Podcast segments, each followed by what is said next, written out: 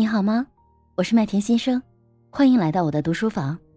下面的内容是我们读书活动的直播回放，欢迎你收听。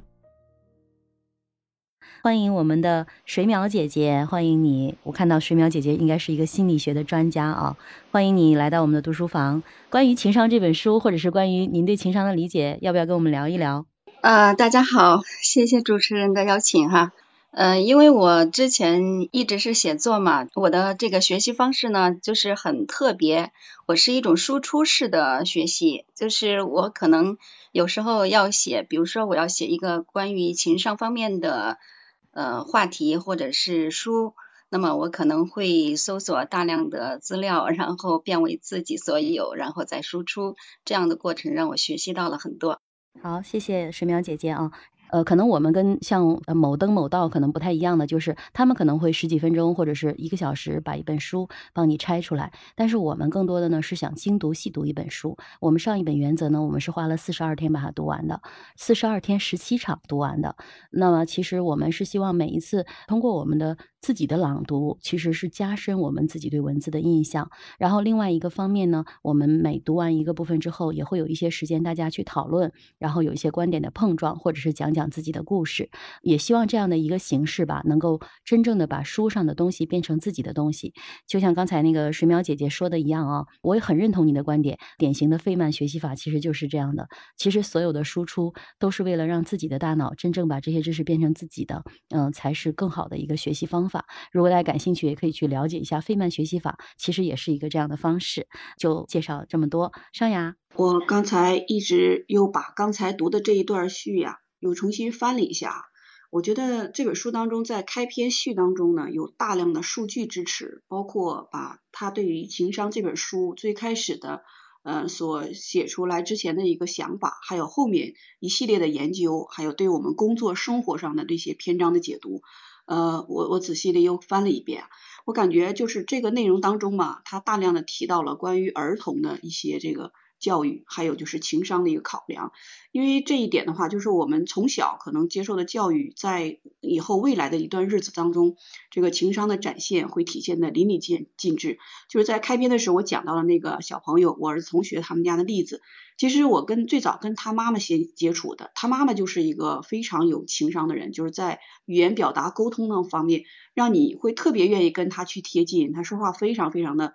Nice，就我们说的很受人听啊，所以我想这个孩子他的这个教育，嗯，有某些方面是天然因素使成的，他是有一定的天呃天生的这种意义在里边，还有另外一边，我觉得受他后天他母亲这个呃就环境影响会更大一些。然后呢，这个里头有很多的数据当中，他也。表达了，就是说成功并不是说百分之八十就是呃靠情商，百分之二十靠天分，不是这样的，里边还有很多其他的，包括家庭因素啊、环境因素啊等等一系列的因素所构成的。所以它这个呃序当中章节吧，就有大量的数据对于情商和人呃成长和未来的一个关系，包括这个数据，他还讲到了一点啊，就是经济和情商之间的关联特别的大啊，就是当经济有些问题的时候。我们这个情商整体的社会情商都会出现一些问题，这个它是大的层面去解读这件事情。然后呢，呃，我也看到了，就是说文章说到了，就是现在我们的孩子受到了很多的电视啊、手机啊这些自媒体的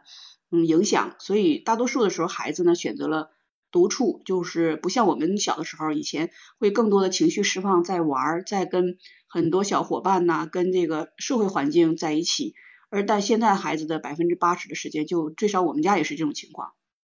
都是跟手机啊、电视啊这些呃电子电媒设备来在一起，就是家人之间的交流和交往都很少。就晚上回家以后，三个人一人一个房间，一人抱着一个手机，在各干各的事儿，就很少有这种情感上的交流或者其他方面。呃，其实情商的环境很重要。我觉得在这个序当中讲到了一个环境的问题，就是你所谓的这个情商的环境，它不是说呃，那你跟 手机和电视也是，其实也是一种交流，但是那种交流跟人和人之间交流是完全不一样的。就我在思考的是这一方面，就是环境对我们的情商的影响，包括教育对我们情商的影响，以及一系列的后面的这个心理上的问题，都可能在这个阶段出现。那也特别欢迎啊，就是水淼姐姐，我看到她的简历也非常的 nice，非常的 有那个 get 点，我觉得也是值得我们学习的一个人。就是希望你有机会哈，跟周三、周五我们一起来去研读情商，也给我们很多的朋友一些这个对于心理学啊，还有其他学科方面的内容的呃这种深入的探讨，非常的欢迎你，也很高兴今天你能来到我们这个第一天的麦序的来去朗读的内容。好，谢谢。好的，谢谢我我会过来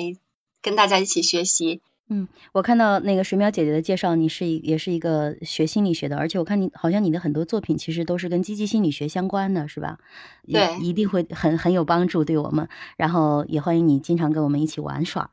我们其实今天就是刚刚开始读这本书，然后主要的就是前面讲了一些作者的背景啊，然后我自己对这本书的理解。呃，第一次读这本书很头痛，然后当时就觉得很多的概念很费劲，什么前额叶皮层啊、杏仁核呀。但是我这次读我没有那种感觉，我觉得特别轻松，而且特别喜欢。我不知道是不是因为那个时候读是因为被别人要求那个读书会，然后人家要求你每天要写分享。但是其实我现在去翻我之前的那个读书笔记的时候，哎，其实我发现那个时候看的东西和现在看的东西真的不太一样。所以这种经典的书籍，我特别建议大家把它买回来放在家里，然后你过几年再去读，可能真的会发现，就像我们之前读那个《原则》那本书一样。当时有一个朋友进来，他当时就说：“他说其实我们读这本书就是站在人生的八楼，或者是说那个作者达利欧他是站在人生的八楼去复盘他的人生。所以其实如果我们的人生，当我们的思维可以更高一个层次的时候，其实我们再去复盘过去的自己经历的那些事情和自己当时的那些